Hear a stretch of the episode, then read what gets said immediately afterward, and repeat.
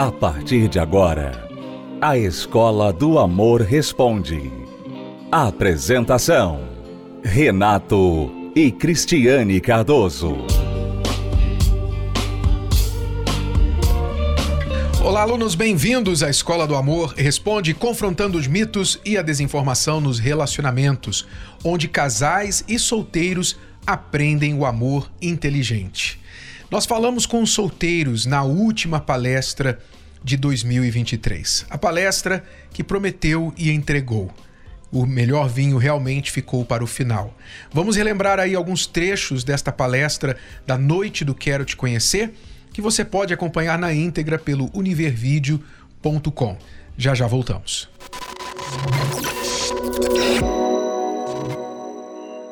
Vamos desmitificar o namoro? Vamos? Muito bem. São muitos mitos, muitos monstrinhos que as pessoas criam com respeito à vida a dois. E hoje nós vamos tentar matar alguns deles aí.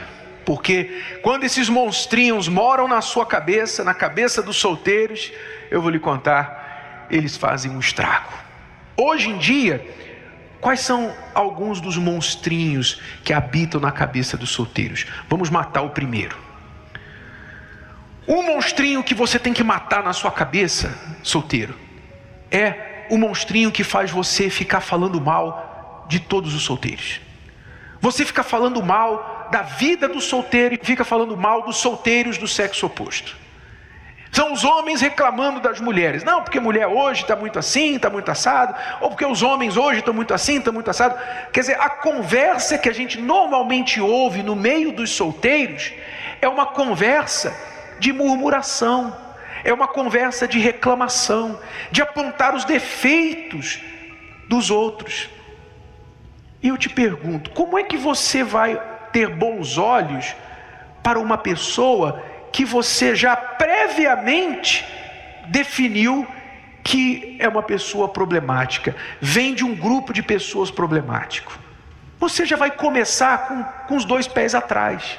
Você já tem olhos ruins porque você se acostumou aos comentários negativos sobre a vida de solteiro.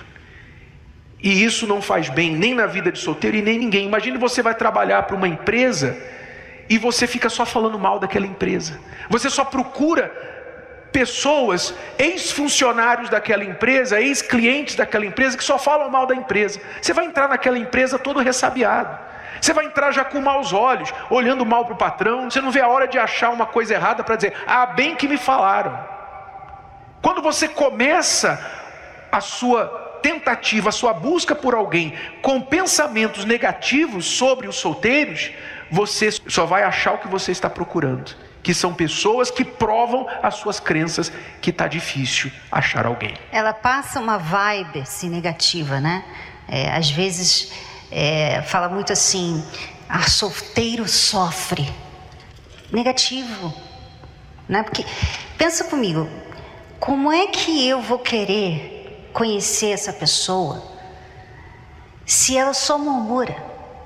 Se ela, se ela é negativa, se ela não está feliz, porque inconscientemente, quando você quer um relacionamento, você quer alguém que venha acrescentar na sua vida, não tirar, não atrapalhar, não te irritar.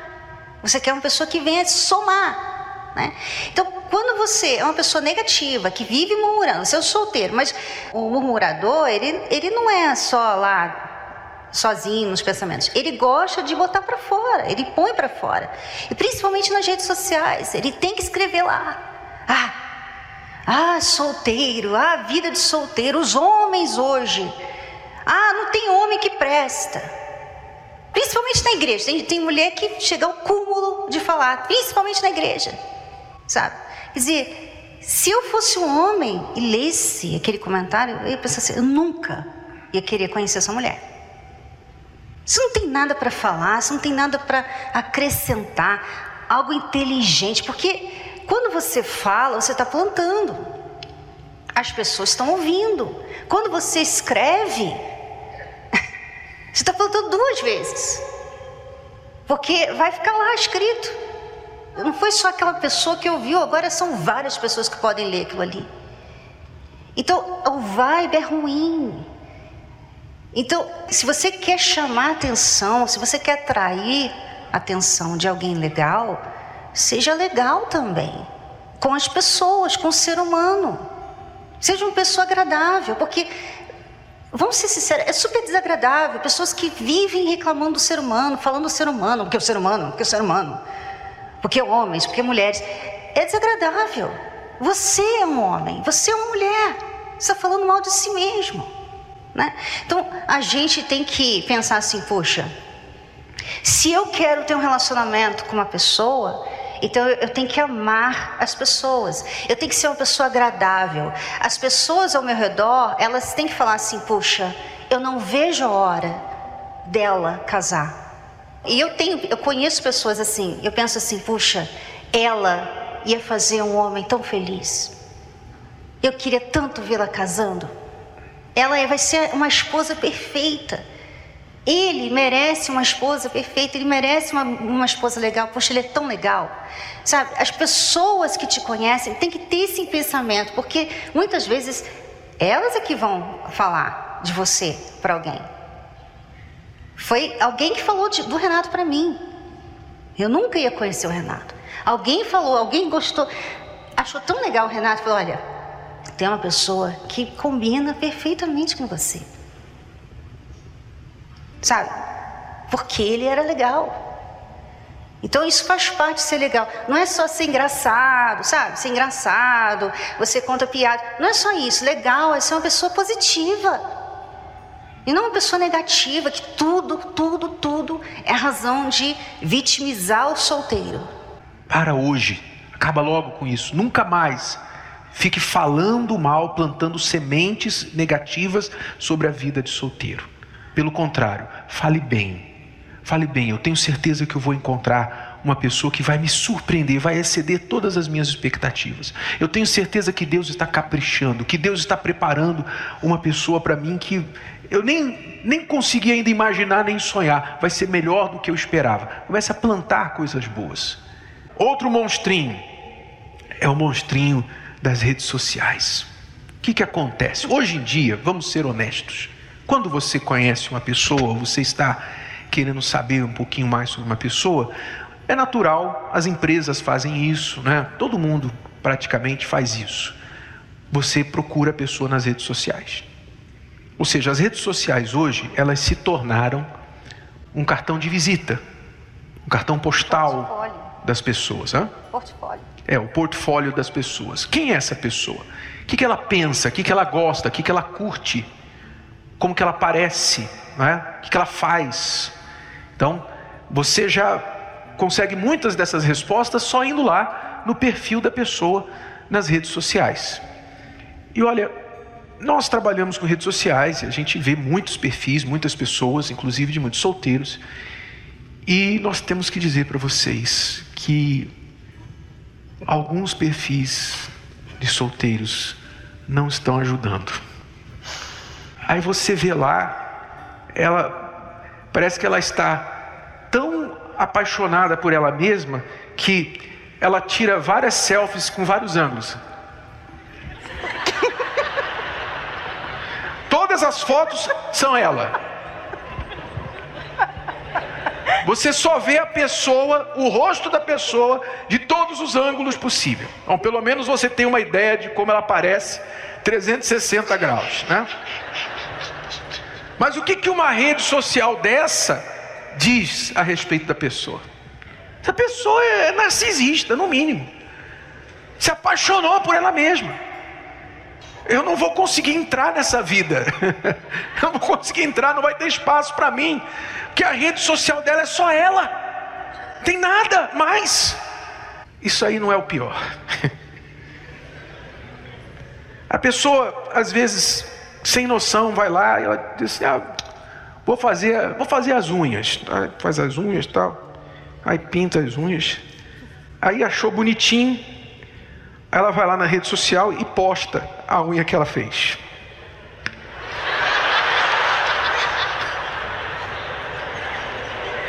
Fiz as unhas. Tudo bem. Nada contra a Joanete. Né? Tem pessoas que têm Joanete, né? não tem problema. Mas, uma dica. Eu não postaria a Joanete na rede social. Eu não começaria por aí. Gostou? Foi só um trecho. Assista a palestra completa na plataforma Univervídeo ou participe presencialmente toda quinta-feira no Templo de Salomão e transforme a sua vida amorosa. Começo de ano, vamos olhar o começo do ministério do Senhor Jesus.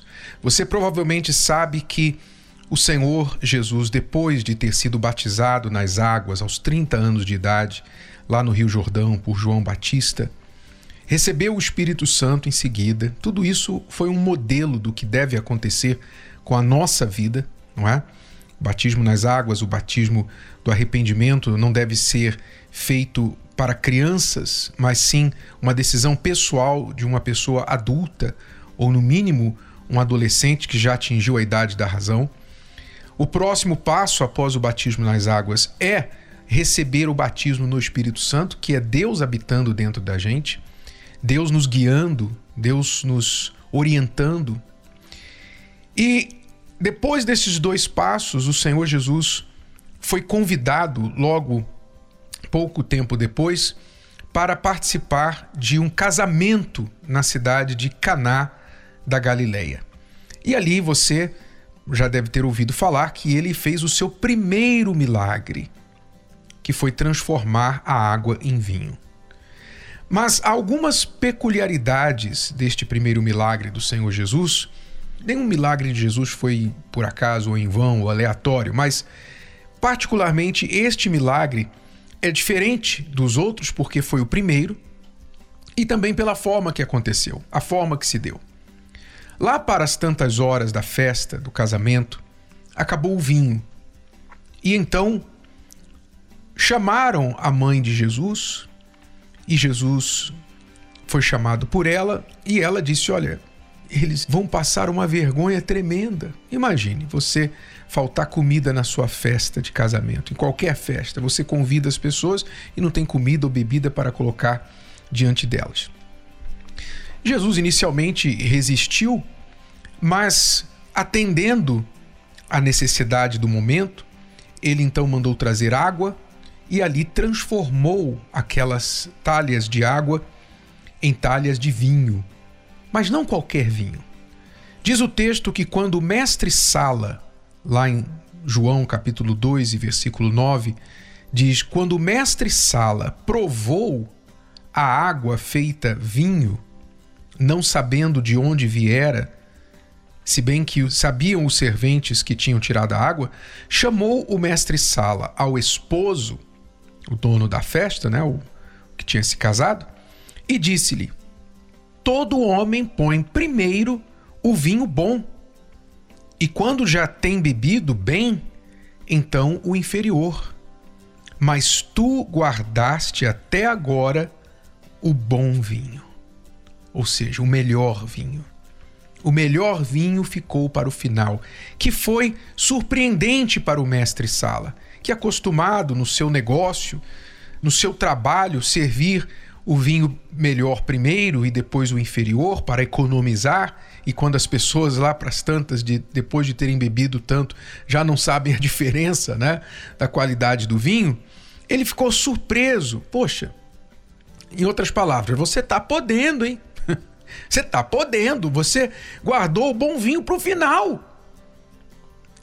Este milagre aponta, entre outras coisas, há outros significados, certamente, nesta passagem, mas eu vou focar neste. Este milagre aponta para como o casamento que é feito com a presença do Senhor Jesus deve ser. O casamento que convida Jesus para o meio do casal como Jesus foi convidado para esta festa de casamento, ele não piora com o tempo, ele melhora. Quanto mais tempo passa, quanto mais anos vão passando, mais o casal vai melhorando.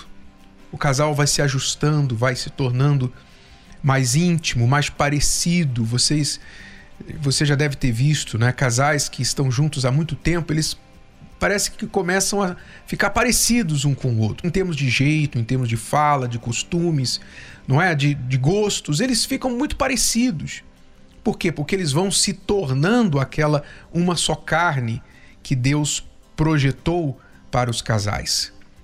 Então, aqui nós vemos que quando no mundo, normalmente, os casamentos tendem a piorar com o tempo, deteriorar.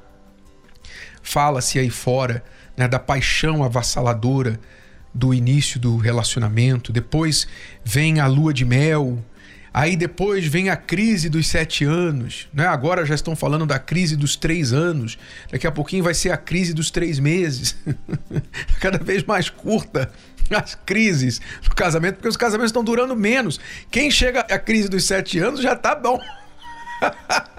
já está, ó, já está chegando uma distância boa né, no casamento hoje.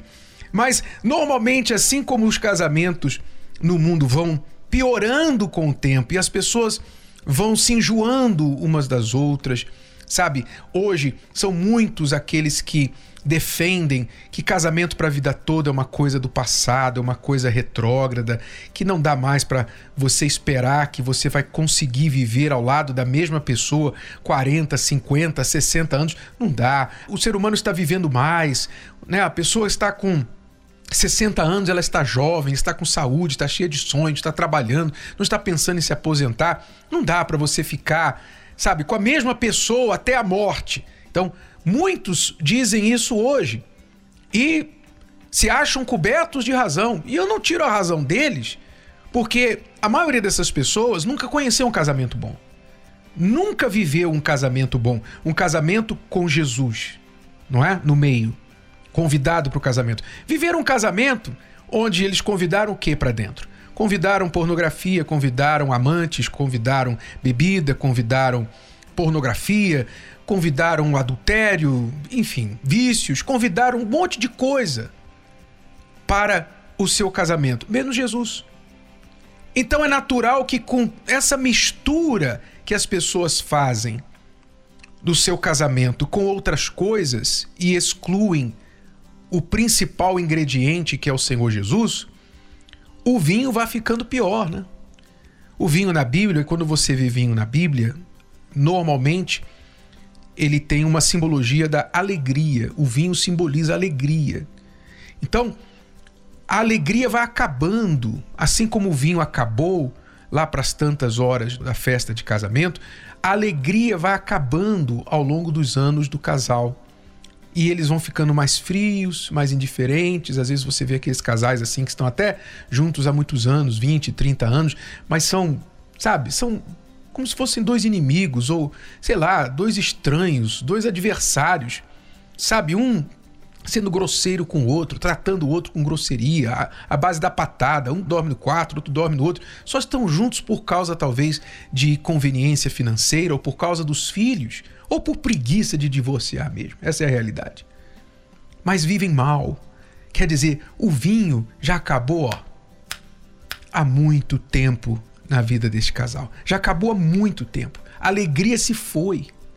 Mas por quê? Porque esse casal nunca trouxe o Senhor Jesus para o seu casamento. Mas se você fizer isso, eu falo com casais e falo com você solteiro que um dia certamente vai querer casar, vai querer formar uma família, se você trouxer o Senhor Jesus para o seu casamento. E como é que você faz isso? Trazendo os ensinamentos dele para dentro da sua vida, praticando isso no seu casamento. Então, ele vai sempre fazer o vinho ficar melhor no final. Com cada ano que passa, o casal vai ficando melhor. Cristiano e eu vamos completar este ano de 2024 33 anos de casado. Que legal, que maravilha. E está ficando cada vez melhor. E eu falo, e tem gente que não acredita, não estou nem aí se acredito ou não acredito. O que interessa é que eu vivo isso. Eu bebo deste vinho. Eu bebo deste vinho de um casamento melhor a cada ano, ao tempo que vai passando. Nós bebemos deste vinho. E é isso que importa, porque a palavra de Deus se cumpre na vida daqueles que a cumprem, que a praticam. Então, não foi sempre assim. Meu casamento não estava melhorando com o tempo no início. Meu casamento começou muito bem, ficou bom por um ano, e depois do segundo ano, meu casamento começou a deteriorar, logo no segundo ano. E ao décimo segundo ano, ela estava pronta para pedir o divórcio. Estava piorando. Por quê? Porque nós não estávamos fazendo o casamento completamente do jeito que Jesus mandava. Então, o vinho estava acabando, a alegria do nosso casamento estava acabando. Mas quando a gente aprendeu a se sujeitar, se submeter ao jeito dele, então nós nos tornamos aquele cordão de três dobras que nada rompe, nada quebra. Você pode fazer isso. Olha, preste atenção. Você pode fazer isso. Talvez você está aí começando um ano pensando assim: poxa, não aguento mais meu marido, não aguento mais minha mulher, não aguento mais esse casamento chato. E você fica se envolvendo com pessoas na internet, você fica vivendo de, de casos, casinhos aqui, casinhos ali. Você está enrolando a sua vida. Em vez de você fazer isso, por que é que você não experimenta convidar o Senhor Jesus para o seu casamento? Por que, é que você não experimenta fazer isso? Faça essa prova, faça esse teste. Porque se você fizer isso, então ele vai dar conta de pegar a água que é o seu casamento hoje, sem cor, sem sabor, sem cheiro, sem nada, e vai transformá-la no melhor vinho.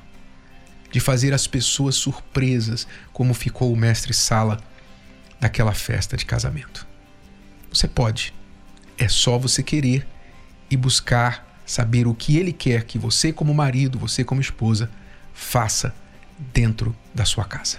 Falando na transformação da água para o vinho, nesta quinta-feira, dia 4 de janeiro, a primeira palestra da terapia do amor vai ser também assim tão forte quanto foi a última. A última palestra, 28 de dezembro, ela prometeu e entregou. Prometeu e entregou. Agora, a primeira de 2024 também promete e nós vamos entregar. Nesta quinta-feira, dia 4 de janeiro, aqui no Templo de Salomão, nós teremos 12 bispos com suas respectivas esposas. Cada um aí casado, que tem menos tempo de casamento, deve ter aí 25 anos, 23 anos de casado. Todos casados aí, vários casados há mais de 30 anos. Nós vamos abençoar o seu casamento nesta primeira quinta-feira do ano. E vamos dividir com você o cálice de vinho, ou seja, o cálice do suco de uva, o suco da uva, o suco da videira, que representa esta alegria, a melhor fase do seu casamento no final, como Jesus fez lá no milagre de Caná da Galileia, o primeiro milagre na festa de casamento. Nós vamos beber deste cálice. Você, marido, vai dar o cálice de vinho para sua esposa e vice-versa. Ela vai dar o dela para você e você vai dar o seu para ela, como acontecia no casamento judaico. E nós vamos trocar os cálices e vamos beber desses cálices, representando o melhor vinho, ou seja, que os anos à frente de vocês terão de ser e serão melhores do que os anos atrás. Eu não sei se vocês estão casados juntos há um ano, ou dez anos, ou cinquenta anos. Eu sei que a palavra de Deus promete que o melhor fica para o final. Então, se você quer mais intimidade no seu casamento, se você quer mais alegria, mais companheirismo, unidade de pensamento, proteção contra os ataques, as investidas do mal contra o seu casamento em 2024, então Maridos e esposas, preparem-se e venham nesta quinta-feira, 4 de janeiro, para a noite do melhor vinho. De que adianta ter sucesso profissional sem ser feliz no amor? De que adianta ter tantos bens sem ser feliz na família? A gente aprende já como entrar em um relacionamento, mas sem errar. E o livro ajuda isso. Uma das primeiras atitudes que você deve tomar para transformar a realidade do seu casamento é mudar sua ótica. Me ajudou a ter uma visão totalmente diferente do que era casamento, do que era me valorizar, do que era aprender primeiro a me amar, para depois poder amar alguém. Mudou totalmente a minha visão. Eu tinha uma visão totalmente distorcida do que era relacionamento. Faça parte do movimento Casamento Blindado. Leia o livro, dê de presente. Converse com seu cônjuge e amigos sobre o que aprendeu. Adquira já pelo site casamentoblindado.com ou ligue para 0 operadora 21 3296 9393. 0 operadora 21 3296 9393.